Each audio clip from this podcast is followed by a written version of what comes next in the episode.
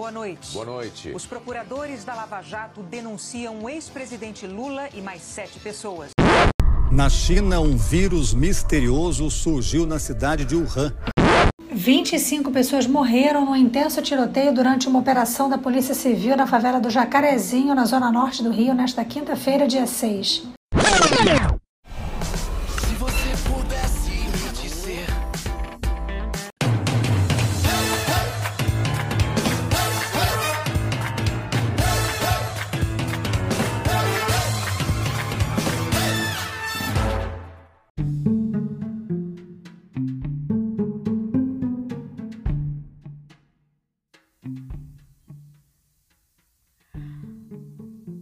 Você está escutando a série Alienação, trazida para você pela turma de Planejamento e Gestão em Web do curso de Comunicação Organizacional da Universidade de Brasília. Quantas vezes você já ouviu alguém usando a palavra alienação? Ou dizendo que queria se alienar? Cada vez mais as pessoas usam esse termo no dia a dia, principalmente para falar sobre a necessidade de se desligar das notícias para não enlouquecer. Eu sou Giovanna Lobato e nesse episódio você vai descobrir o que é a alienação, de onde ela veio e como evitar cair nessa armadilha. Bom, na prática, a alienação significa separação ou dissociação dos seres humanos de algum aspecto essencial da sua natureza ou da sociedade, muitas vezes resultando em sentimentos de impotência e desamparo. Mas não foi sempre assim. Esse significado relacionado à sociedade veio das ideias de Karl Marx, um filósofo, sociólogo e historiador nascido na Prússia. Antes dele, a alienação era tratada como algo relacionado ao cristianismo e à religião. Com a ideia de um Deus todo-poderoso e onisciente que oferecia uma salvação alcançável somente após a morte, isso era visto como uma forma de alienação, um desconhecimento dos poderes humanos. Sendo assim, eles precisavam ser desmistificados e a ideia eliminada. Já no século XX, os sociólogos usavam o conceito de alienação para embasar estudos das relações no local de trabalho sob diferentes sistemas gerenciais. E essas pesquisas tendiam a ser muito mais psicológico-sociais do que os estudos de Karl Marx. Com o tempo, o conceito da alienação saiu da sociologia para análise de mídia e para a linguagem cotidiana. O conceito atual manteve a ideia de distanciamento ou separação da vida real mas já se refere a questões muito diferentes das apresentadas por Marx. Na comunicação, a classificação como alienado significa que alguém não está a par das notícias e do que acontece na sociedade. Isso pode acontecer principalmente pela falta de compromisso dos distribuidores de notícias com o trabalho jornalístico e com a sociedade. Antigamente, isso se mostrava de forma mais sutil, com veículos jornalísticos dando mais atenção à Copa do Mundo do que às decisões do Congresso Nacional, por exemplo. Hoje em dia, a maior causa de alienação são, provavelmente, as famosas fake news. E você deve estar pensando: ah, pronto, lá vem as fake news. Mas calma, vamos explicar essa relação. Nosso apresentador Luan Marcel conversou com as jornalistas Luciana Bufaison e Camila Campanerucci para entender melhor como as fake news funcionam. I'm not going to give you a question. You, you, you are fake news. Sir, Go ahead. Can you stay categorical? Luciana, o que são as fake news que estão tão em voga agora? Uh, eu estava fazendo uma pesquisa para o meu TCC da pós-graduação e cheguei numa, numa jornalista chamada Claire Wardle. Ela é cofundadora de um projeto de combate à desinformação que foi criado em 2015. E ela dividiu as fake news em sete tipos. E gente, é muito engraçado porque se a gente pensa assim, ah, o que são fake news? Pô, todo mundo sabe o que é uma fake news, mas ninguém sabe dizer exatamente o que é uma fake. E ela colocou assim sete tipos, mais ou menos assim. O primeiro tipo é uma sátira ou paródia. É aquela notícia inventada para fazer uma piada uma determinada situação, não tem intenção alguma de ser né, danosa à imagem de ninguém, mas pode causar algum dano, mas é só uma piada. Se pessoa não estiver entendendo o contexto político, o contexto daquela piada, isso ela pode encarar isso como real. Aí, em segundo lugar, vem uma conexão falsa, que é quando uma imagem, uma, um vídeo é, não corresponde à legenda. Então, é, pega-se uma imagem, por exemplo, de uma avenida paulista lotada de gente é, de verde e amarelo, protestando, e embaixo escreve-se uma legenda. É, a população sai às ruas para é, apoiar Bolsonaro no dia 1 de maio. E, na verdade, a, a, imagem é de 2012, nos protestos contra a Dilma. Então, isso é uma, é uma conexão falsa. Em terceiro lugar, fala-se sobre conteúdo incorreto. É, quando a gente pega um, um, trecho de um entrevistado, por exemplo, da fala de um entrevistado, e usa fora de contexto, ou gráficos desproporcionais, enquanto a gente vê, por exemplo, um gráfico de 30% é pequenininho e de 45% é gigantesco, para dizer que ah, fulano fez 45%, e aquele gráfico é falso, né? ele não é proporcional. E a partir daqui, a jornalista, a partir das quatro que eu vou falar agora, a jornalista fala que são tipos de fake news que têm um potencial mais alto de dano. Por exemplo, falso contexto. Quando você pega um conteúdo que é verdadeiro, mas ele é divulgado fora de contexto. Né? Tem o conteúdo impostor, que é quando um conteúdo falso usa o nome, a logotipo ou alguns outros itens de jornais, por exemplo, por exemplo, para dar credibilidade àquela informação falsa, né? Quantas vezes a gente já viu assim uma notícia falsa com a logo do, do GRI, por exemplo? Que é para dar é, credibilidade àquela notícia totalmente falsa. Tem o conteúdo manipulado, que é uma foto ou imagem que é verdadeira, é alterada e aí distribuída. E, finalmente, o mais danoso em si é o conteúdo fabricado, que acontece quando 100% da informação distribuída é falsa, seja ela um vídeo, uma notícia, uma foto ou imagem, aí é distribuída. Então, assim, a gente pode reconhecer uma fake news e a gente pode saber é, que aquilo é uma fake news, mas quanto de dano aquilo vai causar, né? Não, Camilo, assim, a gente nunca sabe o que, que aquele conteúdo Demais. que a gente está tá divulgando vai causar de dano para as pessoas. Não sei se vocês lembram, em 2014 teve um caso uh, de uma mulher que foi linchada porque foi confundida Exatamente. com uma outra aqui em São Paulo. É, e aí depois se descobriu que ela foi confundida e essa fake news gerou a morte da mulher. Então, assim, e foi, é, é, um caso extremo. Foi no Guarujá, né? Foi no Guarujá, exatamente. É um caso extremo, assim, do, do dano que pode causar uma fake news, né? Isso para a imagem das pessoas, para a reputação, pode ser um político, pode ser uma pessoa pública, e pode ser até uma questão de saúde. Quantas fake news têm sido veiculadas atualmente em relação à questão da Covid, né? E isso, uh, isso pega muito as pessoas mais simples, as pessoas com menos instrução e menos acostumadas a nós, que somos jornalistas, no caso, a investigar, a ir atrás, a confirmar se essa informação é verdadeira.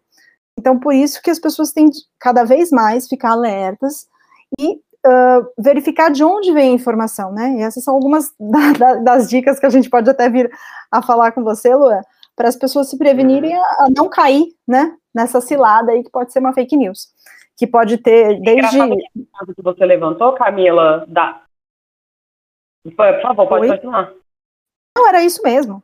Por favor. Não, é engraçado que esse caso que você falou da, da moça no, no Guarujá completou, acabou de completar é, sete anos agora em maio, e a família está tentando uma indenização junto ao Facebook, né? Porque a notícia, a fake news de que seria ela a mulher acusada de uma suposta sequestradora de crianças para rituais de magia negra, uhum. é, ela, ela, é, essa fake news foi difundida no Facebook e aí uma outra coisa que a gente pensa, a velocidade com a que a fake news é disparada, ela também é desmentida? Não é, né?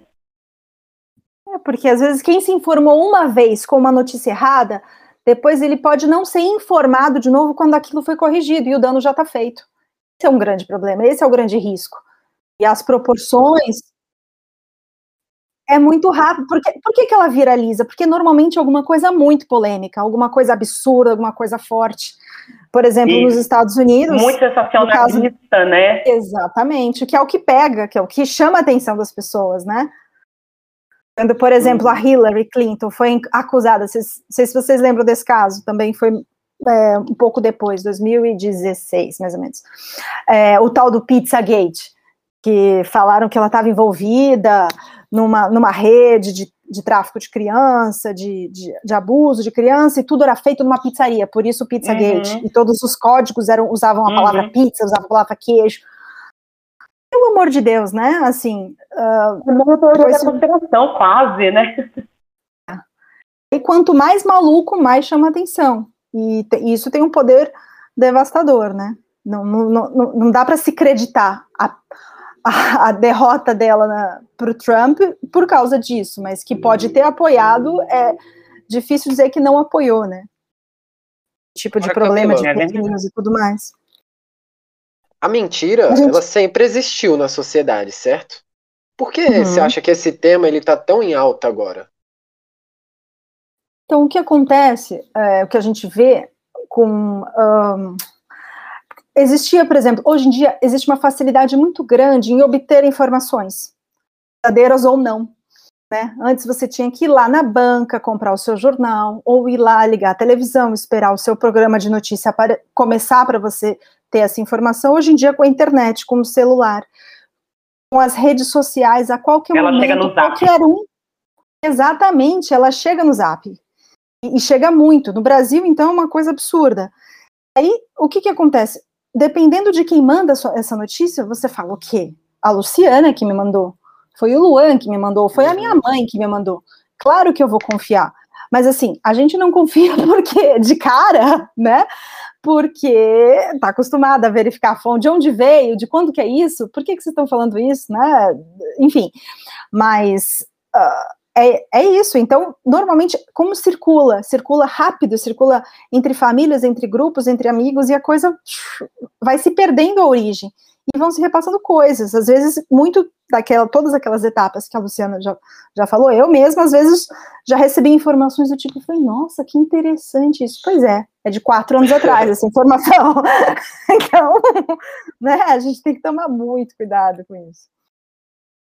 E, e, a, a diferença é essa velocidade da informação e o acesso que a gente tem. Pois é. O Brasil e o mundo a, a, tudo isso muito mais rápido, coisa que não tinha antigamente. Então, por isso que ela, ela se torna tão perigosa e tão falada. Durante as pesquisas que eu fiz até para o meu TCC, é, eu cheguei a, eu cheguei a, a vários historiadores uh, dizendo que as notícias falsas teriam sido o pontapé inicial do que, do que um especialista chamado Robert Darton é, chamou de ódio patológico direcionado a Maria Antonieta e que teria culminado com a execução da rainha lá em 1793. E por causa do quê? De uma propaganda uh, deliberadamente falsa, entre aspas, uma propaganda política, é, contra ela, que foi uma das protagonistas da Revolução Francesa, e essa propaganda foi estampada na capa dos, dos jornais impressos da época, que eram jornais sensacionalistas.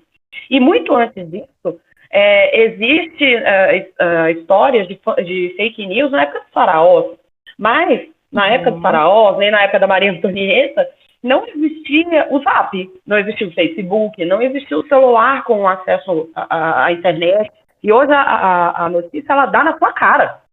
Você não vai atrás, né? Procurando notícia. A notícia vem dar na sua casa. E existe um problema também muito grave, é que de uns tempos para cá o trabalho do jornalista está cada vez mais é, desvalorizado. É, as pessoas parece que existem dois tipos de pessoas.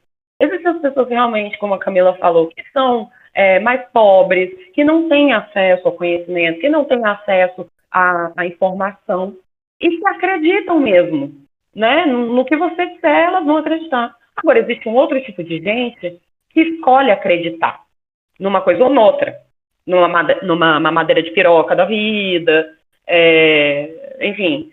E é, com esse tipo de gente é que é o mais difícil de lidar, porque essas pessoas desacreditam o trabalho do jornalista.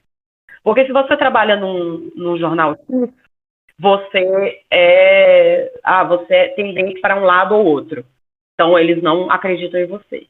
Eles só vão acreditar em você se você disser o que eles querem ouvir. Para todos os lados, você está falando para esquerda, para direita.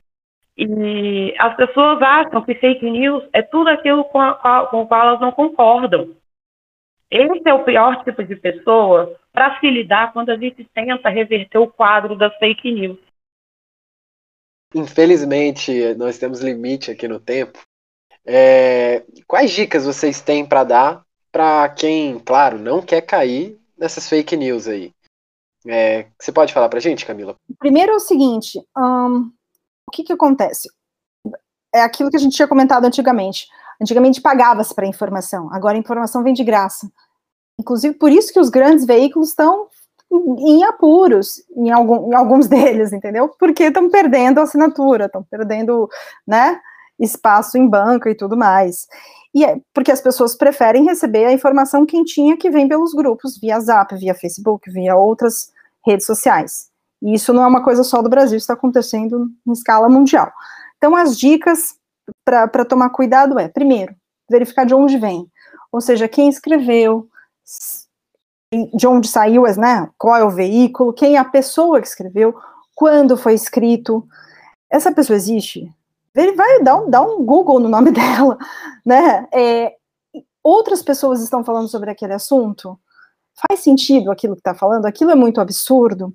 Então, tem que tomar todos esses cuidados, porque o que acontece? Você pode difamar uma pessoa, você pode é, ir replicando uma mentira, ou, que pode ter as mais diversas consequências negativas.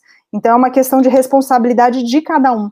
Não é mais só de o maluco que cria fake news, sabe-se lá por qual razão, e você recebe aquilo. O que, que você vai fazer com aquilo também é responsabilidade sua. As pessoas têm que ter noção disso. Então, se elas gostam das outras para, pelas, para as quais elas vão mandar as informações, é aquela responsabilidade que elas têm que ter. Vou mandar uma informação qualquer para a Luciana? Não vou. Entendeu? É isso.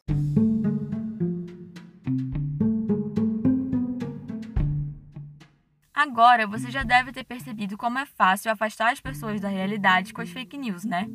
Então, preste atenção na próxima vez que for compartilhar algo nas suas redes sociais e obrigada por escutar esse podcast. Escute toda a série sobre alienação para ouvir sobre escolher se alienar e a relação da alienação com a saúde mental. Nesse episódio, foram utilizados trechos de áudio de propriedade do Jornal Nacional, Jornal O Globo, CNN e as aberturas do Big Brother Brasil e da série Modern Family.